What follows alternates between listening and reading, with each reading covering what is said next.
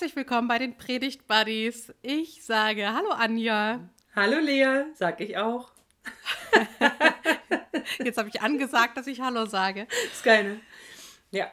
Ich freue mich sehr, dich zu sehen. Das äh, gehört ja noch obligatorisch dazu. Und, ja. äh, ist auch ernst gemeint sogar. Krass, oder? Ist sehr ernst gemeint, ja. ja. Mhm. Weil es wahr ist. Mhm. So. Wir sprechen heute über den letzten Sonntag nach Epiphanias. Also in der evangelischen Welt ist das das Ende des Weihnachtsfestkreises. Mhm. Die meisten Menschen haben ja gar nicht mehr so das Gefühl, dass wir noch irgendwie in so einer Nachweihnachtszeit sind. Mhm. Aber die ganzen Sonntage rund um Epiphanias beschäftigen sich ja mit der Herrlichkeit, mit dem Erscheinen Gottes und für uns Christinnen ja auch mit dem Erscheinen Gottes in dieser Welt. Mhm. Wir werden heute sprechen über Matthäus 17, 1 bis 9, beziehungsweise Du wirst noch uns verraten, wie du den Text abgrenzt und dann auch nach welcher Übersetzung. Ich lese aber erst noch den Wochenspruch aus Jesaja 60, 2b. Mhm. Über dir geht auf der Herr und seine Herrlichkeit erscheint über dir. Mhm. Mhm. ich finde ja, ich persönlich finde ein sehr schöner Vers. Auf jeden Fall. Ich glaube, da, da schien einfach meine Uninspiriertheit durch. oh ja, die verraten wir ja nicht. Nee, das haben wir keine. Hm? Das ist ein Podcast, der die Sehnsucht hat, zu inspirieren. Mhm. Genau. Wir werden sehen, wir werden sehen. Wir werden sehen und vielleicht auch nicht. Es bleibt unverfügbar. Aber bevor wir jetzt anfangen zu quatschen, lies uns doch bitte mal den Text vor und dann werde ich nochmal zwei, drei Sätze sagen zu Matthäus. Mhm. Ja, also ich nehme genau die Eingrenzung, die du genannt hast, nämlich 1 bis 9 aus Kapitel 17 des Matthäus-Evangeliums nach der Basisbibel. Sechs Tage später nahm Jesus Petrus, Jakobus und dessen Bruder Johannes mit sich. Er führte sie auf einen hohen Berg, wo sie ganz für sich waren. Da veränderte sich sein Aussehen vor ihren Augen. Sein Gesicht leuchtete wie die Sonne und seine Kleider wurden strahlend weiß wie Licht. Da erschienen Mose und Elia vor ihnen und redeten mit Jesus. Petrus sagte zu Jesus, Herr, es ist gut, dass wir hier sind. Wenn du willst, werde ich drei Zelte aufschlagen, eins für dich, eins für Mose und eins für Elia. Noch während Petrus redete, legte sich eine Wolke aus Licht über sie. Da erklang eine Stimme aus der Wolke Das ist mein geliebter Sohn, an ihm habe ich Freude, hört auf ihn. Als die drei Jünger das hörten, warfen sie sich nieder und fürchteten sich sehr. Jesus ging zu ihnen und berührte sie. Er sagte Steht auf, fürchtet euch nicht. Als sie aufblickten, sahen sie nur noch Jesus. Während sie vom Berg herabstiegen, schärfte Jesus ihnen ein, erzählt keinem, was ihr gesehen habt, bis der Menschensohn von den Toten auferweckt worden ist. Ja, danke schön. Nach ja. der Basisbibel. Hattest genau. du das genau. gesagt? Ja, hatte ich. Hm. Ah ja, wunderbar. Matthäus. Mhm. Matthäus ist der Beginn des Neuen Testaments, also das erste Evangelium, aber nicht das älteste, aber hat natürlich eine ganz besondere Stellung. Es ist das Evangelium mit den weltbekannten, weltberühmten Reden Jesu, insbesondere der Bergpredigt. Es ist das Evangelium, was sich ganz bindet, auch an das Erste Testament durch den Stammbaum von Jesus Christus und sagt, okay, ohne das Erste Testament lässt sich Jesus gar nicht richtig verstehen. Mhm. So, und das bezieht sich ja dann auch so ein bisschen auf unseren Text im Deuteronomium Mose. Da wird nochmal ein Prophet versprochen. Und für Matthäus ist Jesus Christus dieser Prophet. Ja. Das zeigt sich in unserem Text. Dieser versprochene Prophet, auf den wir hören sollen oder auf den das Volk Israel hören soll. Und für Matthäus ist ganz klar dieser Jesus, der versprochene Prophet, aus dem Deuteronomium-Buch, mhm. Kapitel 18.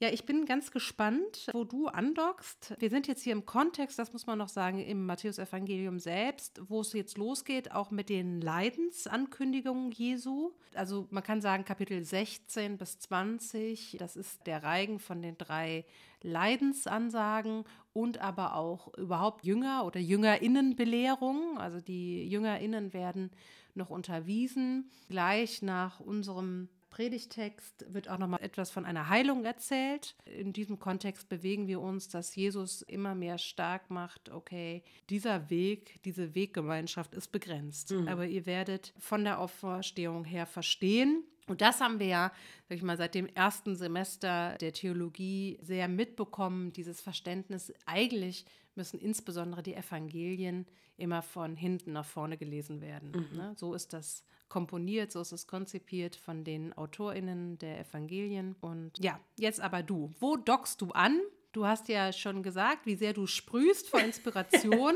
das lassen wir natürlich ja alles ins Leere laufen. Natürlich. Und lassen uns jetzt umhauen von dir, ähm, was so dein Denken, Fühlen ist. Mhm. Ich fand gerade den Ansatz nochmal total gut, dass du das nochmal eingeordnet hast also der Leidensreigen, das war stark, weil mir in dem Moment deutlich geworden ist, das, was die drei Jünger, Petrus, Jakobus und Johannes hier erleben, ist eigentlich das, was Mose erlebt hat vor zwei Wochen. In der Predigt haben wir darüber gesprochen, wie Mose mit dem Volk los muss, 40 Jahre Wüste steht ihm bevor.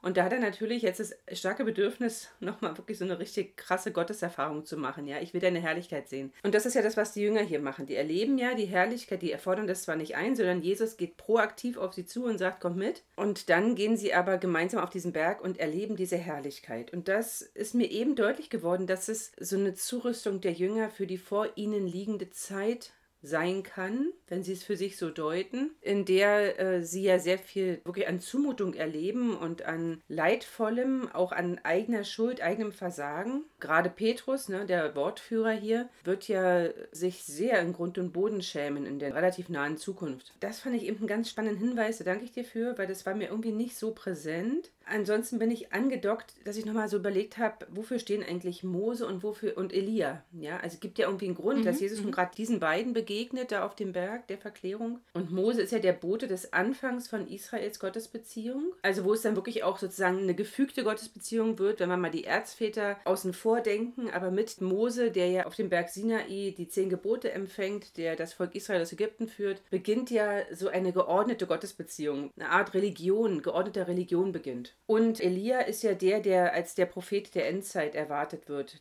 Wenn Elia kommt, dann beginnt das Gericht Gottes, das letzte Gericht. Und dass Jesus diesen beiden begegnet und dass Petrus, Jakobus und Johannes das miterleben, das ist, glaube ich, total stark für die Jünger und auch für Jesus. Und wenn wir dann noch bedenken, dass wir jetzt am Ende der Epiphaniaszeit sind, der Weihnachtsfestkreis schließt sich, die Vorpassion beginnt plötzlich wird dieser Text für mich, kriegt er nochmal ein anderes Gewicht, nochmal stärker ins Kirchenjahr eingebettet. Also das hat mich gerade sehr, sehr bewegt. Und ansonsten ist mir aufgefallen, dass hier viel von Licht die Rede ist. Licht kommt vor und mein erster Gedanke war, blendet das nicht? Andererseits ist Licht ja was, was wirklich die Dinge auch klar macht deutlich macht. Naja, und dann bin ich hängen geblieben, ja, lass uns hier drei, lass mich drei Zelte aufschlagen. Eins für dich, eins für Mose und eins für Elia. Und da dachte ich, naja, und ihr, ihr drei, ihr hausiert oder kampiert dann unter freiem Himmel. Das scheint total egal zu sein. Offenbar ist dieser Ort ein Ort, an dem es so wohltuend ist zu sein, dass Petrus nichts anderes möchte, als irgendwie hier Heimstatt zu bauen. Und das kenne ich so gut. Also dieses Gefühl, hier möchte ich sein und bleiben. Da habe ich mich mit Petrus verbunden gefühlt. Ja, ich glaube, so erstmal soweit. Gibt noch ein paar andere Dinge, die ich so gemerkt habe. Was ich wichtig finde, zwei Tage vorher, also am Freitag, wird ja der Shoah-Gedenktag sein. Hm. Und ich habe noch keine Fantasie, wie, aber ich glaube, so ein Gedenktag ist ein Lichttag. Nicht, weil dieser Tag ein lichtvoller Tag ist, sondern er erinnert ja an das schlimmste Verbrechen der Neuzeit, das Menschen begehen konnten und begangen haben. Aber wenn man sich erinnert, wenn man dem Gedenken eine Form gibt, dann ist die Zukunft, dann kann die Zukunft lichtvoll sein. Vielleicht so, das ist so mein erster, also das erste, was ich so quer denke. Ja, und es ist ja das Wieder des Vergessens. Ganz genau. Und das tiefe Vertrauen, dass bei Gott ja niemand vergessen ist. Mhm. Dass keiner der einzelnen und individuellen und dieser großen Masse an Opfergeschichten da vergessen ist, sondern dass jeder einzelne Mensch, dem da gedacht wird, bei Gott ist der nicht vergessen. So. Und ich, mhm. ich glaube, das ist etwas, was schon auch Licht hineinbringen kann in so einen unfassbar schmerzvollen Gedenktag wie der Gedenktag der Opfer des Holocausts. Ne? Ja. ja, ganz kurz am Rand. Also wenn man in Yad Vashem in dieser Halle mm. der mhm. Namen ist, da wird ja Tag und Nacht werden da Namen genannt. Ne? Tag und mm. Nacht. Und äh, Tag und Nacht brennen da, ich glaube, es ist ein Licht, das vielfach gebrochen wird. Als ich mm. in dieser mhm. Halle war, da war ich von der Wucht wirklich erschlagen. Mm. Und zugleich wusste ich, solange die Namen ausgesprochen werden, kann es kein Vergessen geben. Ja. ja. Und dieses, und das ist wichtig und das ist das Lichtvolle. Ja, gut. Aber das muss man nicht, mhm. aber ist vielleicht mhm. hilfreich, mhm. das mitzudenken. Zumal ja der Bezug hier aufs Erste Testament ist, mhm. durch Mose und Elia, das ist ja Absicht. Ja. Naja, ich finde, dass, also jetzt, ich, ich vermute stark in deiner Gemeinde, genauso wie in meiner Gemeinde, gibt es ja keine Veranstaltung am 27. Januar. Also muss es mhm. Raum nehmen mhm. oder irgendwo Raum haben. Es muss nicht unbedingt groß die Predigt sein, aber in dem Gottesdienst sollte das schon verortet sein, was zwei unbedingt. Tage vorher war. Äh, mir geht es auch so, ich springe mal zurück, dass ich total angedockt bin bei dem Predigtext von vor zwei Wochen, Exodus 33, und zwar mhm. einen Tick an einer anderen Stelle, weil wir auch gesagt haben, also Mose sagt, ja, lass mich deine Herrlichkeit sehen. Das passt ja eben auch gut zu Epiphanias, das passt gut zu dem Wochenspruch, den wir gerade gelesen haben, Jesaja 60. Mhm. Und dann sagt ja Gott, siehe, es ist ein Ort bei mir. So, ja. Also wir mhm. haben gesagt, es ist ein Name Gottes. Hamakom ist ein Name Gottes. Und Gott kümmert sich selber darum, das äh, habe ich jetzt neulich eine Andacht drüber gehalten, Gott kümmert sich da selber darum, dass Face Spaces Safe Spaces sind, indem mhm. er noch schützend seine Hand über Mose legt, indem er ihn da in diese Felsspalte und dann mit seiner ganzen Schönheit über ihn hinüberzieht. So. Aber mhm. das Spannende finde ich dieses Siehe, es ist ein Ort bei mir. Und ich fand ja von dem Rabbiner Grad wohl dieses Zitat so grandios. Das lehrt uns, dass er der Ort der Welt ist, nicht aber die Welt sein Ort. Wenngleich ja. wir Christinnen natürlich auch hier jetzt ja gerade wieder wahrnehmen und aufspüren, dass der Sohn Gottes unter den Menschen weilte. Und dann finde ich so stark, also siehe, es ist ein Ort bei mir. Diese Erfahrung macht Mose, das bekommt er von Gott zugesprochen. Und jetzt sagt genau das, was du eben angesprochen hast, Petrus. Lass uns hier einen Ort bauen, eine mhm. bleibende Stätte hier ist gut sein. So. Mhm. Und das finde ich so stark. Ich finde es auch aber ein bisschen, muss man ein bisschen schmunzeln. Das sagt ja der Fischer zum Bauhandwerker, ne? Lass ja. mich die Hütten bauen. So. Wenngleich mhm. ich schon weiß, die werden alle handwerklich begabt gewesen sein. Und der Slogan, Respekt, wer es selber macht, wäre damals ganz schön komisch gewesen. Aber äh, ich muss immer so ein bisschen schmunzeln, dass. Äh, sagt der Fischer zum Bauhandwerker, ne? Lass mhm. mich hier drei Hütten bauen. Aber er wird die Kompetenz dazu gehabt haben, die Fähigkeiten so. Aber das finde ich auch, also wie du sagst, ne, du verstehst da Petrus so gut, ne? Hier, lass uns, ja, hier ist, hier ist gut sein. Mhm. Hier kann man gut sein. Und ich mag sehr, was der Thomas Söding, also der katholische Theologe, schreibt in seinem kleinen Buch Kommt zu mir, die Botschaft des Matthäusevangeliums. Und er schreibt dann, Jesu Leben endet nicht auf dem Berg der Verklärung, sondern auf dem Berg von Golgatha. Mhm. Nicht in der Apotheose eines Helden, sondern mit der Klage eines leidenden Gerechten, über die Gott nicht ungerührt hinweggeht. Aber mitten im Leben gibt es schon den Vorgeschmack der Ewigkeit. Ja. So. Und da merke ich, da dock ich total an. Es mhm. bleibt nicht auf dem Berg der Verklärung, mhm. sondern die Geschichte des historischen Jesus geht auf dem Berg von Golgatha zu Ende. Aber mitten im Leben gibt es schon den Vorgeschmack der Ewigkeit. Und ich glaube, es gibt ein Lied von Samuel Harfst oder so, das heißt doch irgendwie, lass mich Ewigkeit in meinem Herzen spüren oder so ähnlich. Und du bist da fitter als ich. ja, ja, aber auch nicht ganz. Also ich bin eher im Bachfach zu Hause. ja gut, da bin ich raus. Ja, aber das naja, meine Meinung zu Arien kennst du. Und jedenfalls. Wie sind wir denn darauf jetzt gekommen? Wegen Samuel Haas. ja, wegen Samuel Haas, genau. Ich wollte nur sagen, dass in diesen Momenten, die passieren mir ja nicht ständig und andauernd, ja, aber wenn man mal so einen Moment hat, wo man in den Vorgeschmack von Ewigkeit kommt, dann hat es, hm. finde ich, so eine tröstende Kraft. Hm. Und das ist ja das, was wir aufsuchen an Karfreitag, am Ewigkeitssonntag, logischerweise, bei jeder Trauerfeier, bei jedem Abschied, bei jedem Verlust, auch am 27. Januar. Wir haben gerade drüber gesprochen. Und das finde ich, das berührt mich eben so sehr. Ne? Und das ist ja diese Erfahrung, die die drei Jünger da machen. Ne? Sie mhm. erleben etwas von Jesu Herrlichkeit und sie erleben etwas, was da jetzt schon so eine Kraft hat, dass Petrus sagt, lass uns hier Hütten bauen, hier ist gut sein. Mhm. Und gleichzeitig wird es eigentlich erst von der Auferstehung her richtig oder können die das viel mehr verstehen von dort aus. Ne? Deswegen sagt ja Jesus auch zu ihnen, ne, erzählt keinem, was ihr gesehen habt, ja, bis genau. der Menschensohn von den Toten auferweckt worden ist. Sie würden es ja selber nicht verstehen. Ja, genau. Man kann ja also ja. meistens erst im Nachhinein verstehen, was da passiert ist. Auch das wieder dockt an an den Sonntag vor zwei Wochen, dass Mose Gott hinterherblicken kann. Und im Nachhinein werden die Jünger verstehen, im Nachhinein werden sie die Dinge anders einordnen können und werden wir die Dinge auch anders einordnen können. Ich wollte mhm. noch mal ganz kurz, also mhm. Sie hören ja, also da merke ich, da, da bin ich irritiert oder da frage ich mich, wovor fürchten Sie sich? Denn Petrus hatte diesen Vorstoß so, ich will drei Zelte aufschlagen und dann, während er spricht, kommt eine Wolke aus Licht, die sich über sie legt und dann hören sie die Stimme, das ist mein geliebter Sohn, an ihm habe ich Freude, hört auf ihn. Und da haben sie Angst, sie fürchten sich sehr, steht da im Text. Und ich habe mich gefragt, ist nicht die Erscheinung vorher schon zum Fürchten? Nun bin ich natürlich nicht in der Zeit groß geworden und lebe in einer anderen, vielleicht in einer nüchterneren Zeit als damals, mag sein. Aber ich habe mich wirklich gefragt, warum ist gerade dieses das ist mein geliebter Sohn, an ihm habe ich Freude. Das ist ja auch eine Wiederholung aus der Tauferzählung von Jesus. Warum fürchten die sich?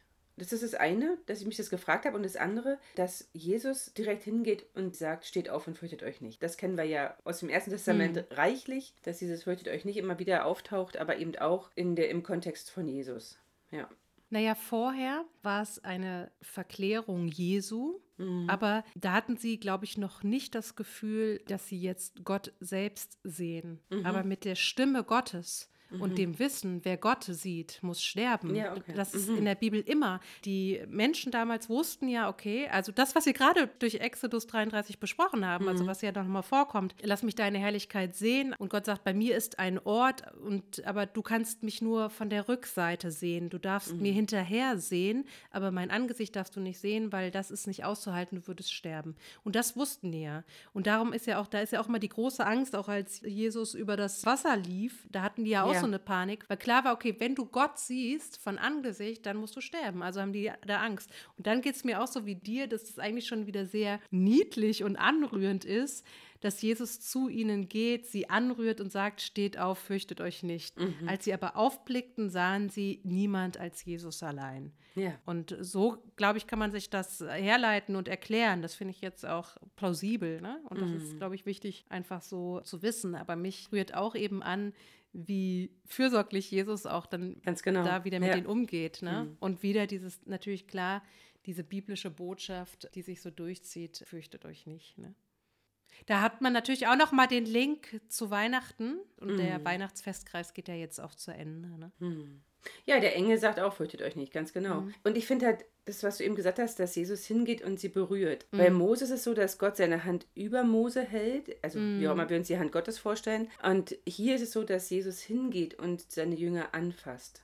Wahrscheinlich hätte mhm. es nicht gereicht, nur zu sagen, von weitem macht man jetzt keinen Stress oder so, sondern er geht hin und er gibt ihnen wirklich Nähe, indem er ihnen die Hand irgendwo auflegt. Und das ist ja was, bin gerade befragt worden, da ein, ein junger Mann hat einen schrecklichen Unfall miterlebt, genauer gesagt das Ergebnis dieses schrecklichen Unfalls und war wirklich unter Schock. Und da wurde ich gefragt, so, das war so sehr spät abends, notfallmäßig, was können wir denn jetzt tun? Der will nicht reden und der zittert ganz doll. Und dann habe ich gesagt, naja, also der redet dann, wenn er soweit ist. Aber was ihr machen könnt jetzt, um ihm so ein bisschen aus diesem Schock rauszuholen oder zumindest ihm im Schock nahe zu sein, legt ihm eine Decke um, macht ihm einen Tee, bietet ihm vielleicht was zu essen an, stellt was Schokolade hin und vor allem bietet ihm Nähe an irgendwie die Hand auf, auf den Arm legen oder vielleicht auch nur daneben sitzen. Das reicht ja schon als Nähe, um einen Menschen aus dem Schock rauszuholen. Und das ist hier für mich so eine ganz ähnliche Situation. Es reicht nicht von weitem zu sagen, alles wird gut, sondern wenn jemand so schockiert ist, wenn jemand so entsetzt ist, dann äh, braucht es andere Dinge. Und, und ich, ich finde es sehr berührend, wie Jesus hier solche Fürsorge walten lässt. Mhm.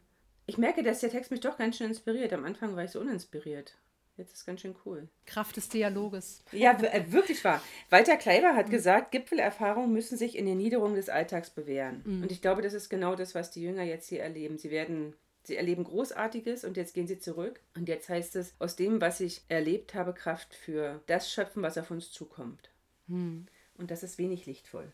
Ja, und das ist auch eine Parallele zu Elia. Ne? Zum Aufstieg gehört der Abstieg. Mhm. Und das ist natürlich, ist, genau, es, ist, es bleibt hier eben keine Gipfelgeschichte ne? Mhm. oder Erzählung. Was ist das Evangelium deiner Meinung nach, Stand jetzt heute? ich liebe diese Frage. ich glaube, unsere HörerInnen lieben diese Frage auch. Weil du sie so gerne beantwortest. Mhm, ganz genau. Das Evangelium.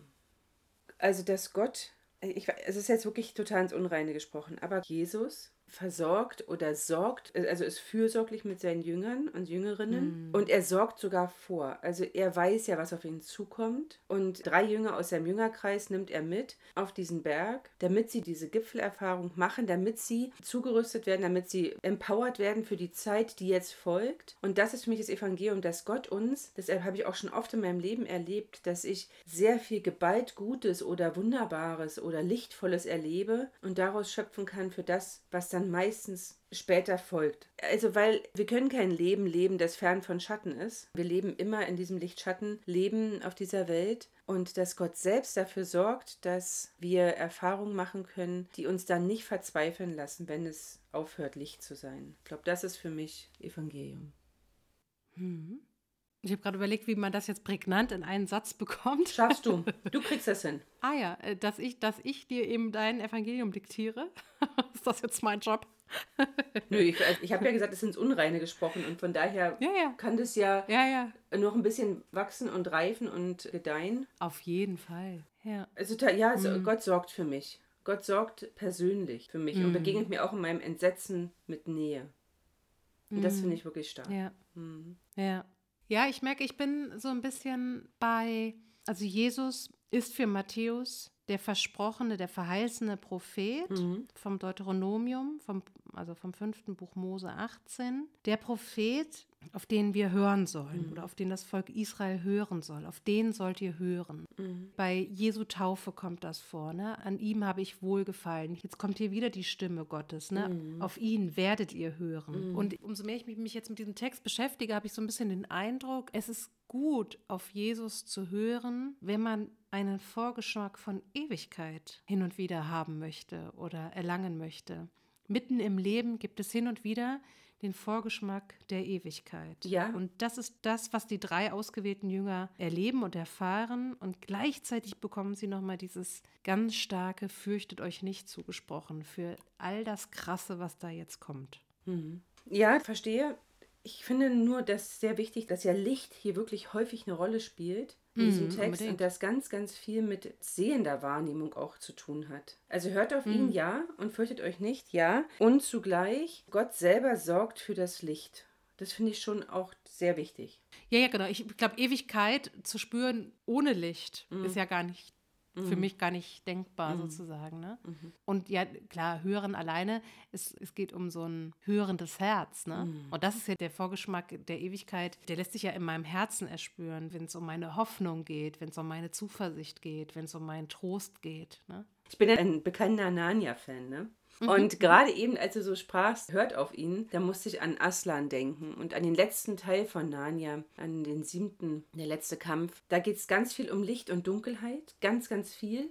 Mhm. Und es geht auch sehr viel darum zu hören, das Richtige zu hören. Mhm. Und sich nicht durch das Gehörte, durch das, was ich höre, auch in Unruhe äh, bringen zu lassen und irreführen zu lassen. Es geht sehr viel um Irreführung durch Hören. Mhm.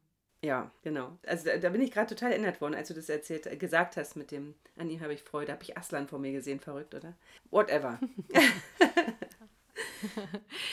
Mitten im Leben gibt es schon den Vorgeschmack der Ewigkeit. Ja, schön. Wirst du den Text predigen?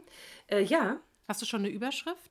Mitten im Leben kann man den Vorgeschmack der Ewigkeit sehen. Ich würde einfach mal klauen von dir. Es ist ja geklaut von Thomas Söding. Es sind nicht meine Lorbeeren.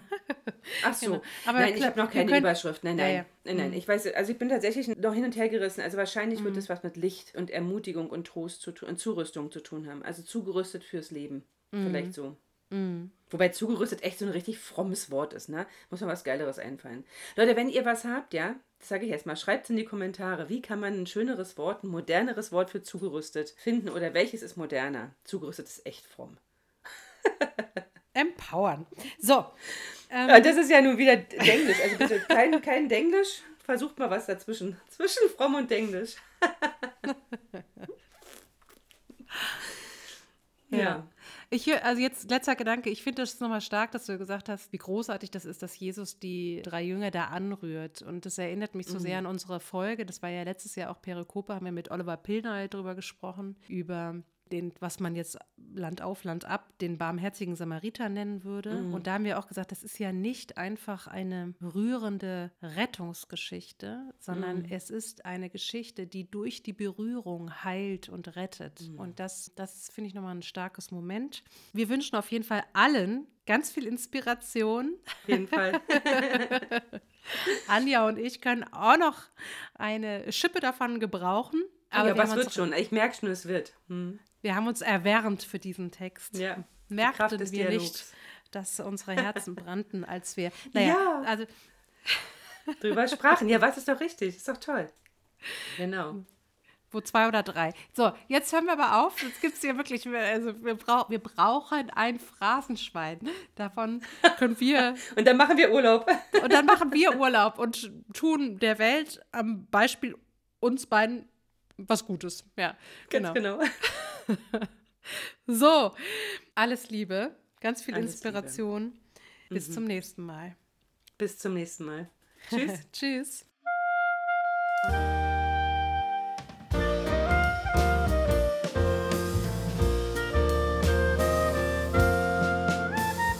Bis nächsten Montag mit den Predigt Buddies.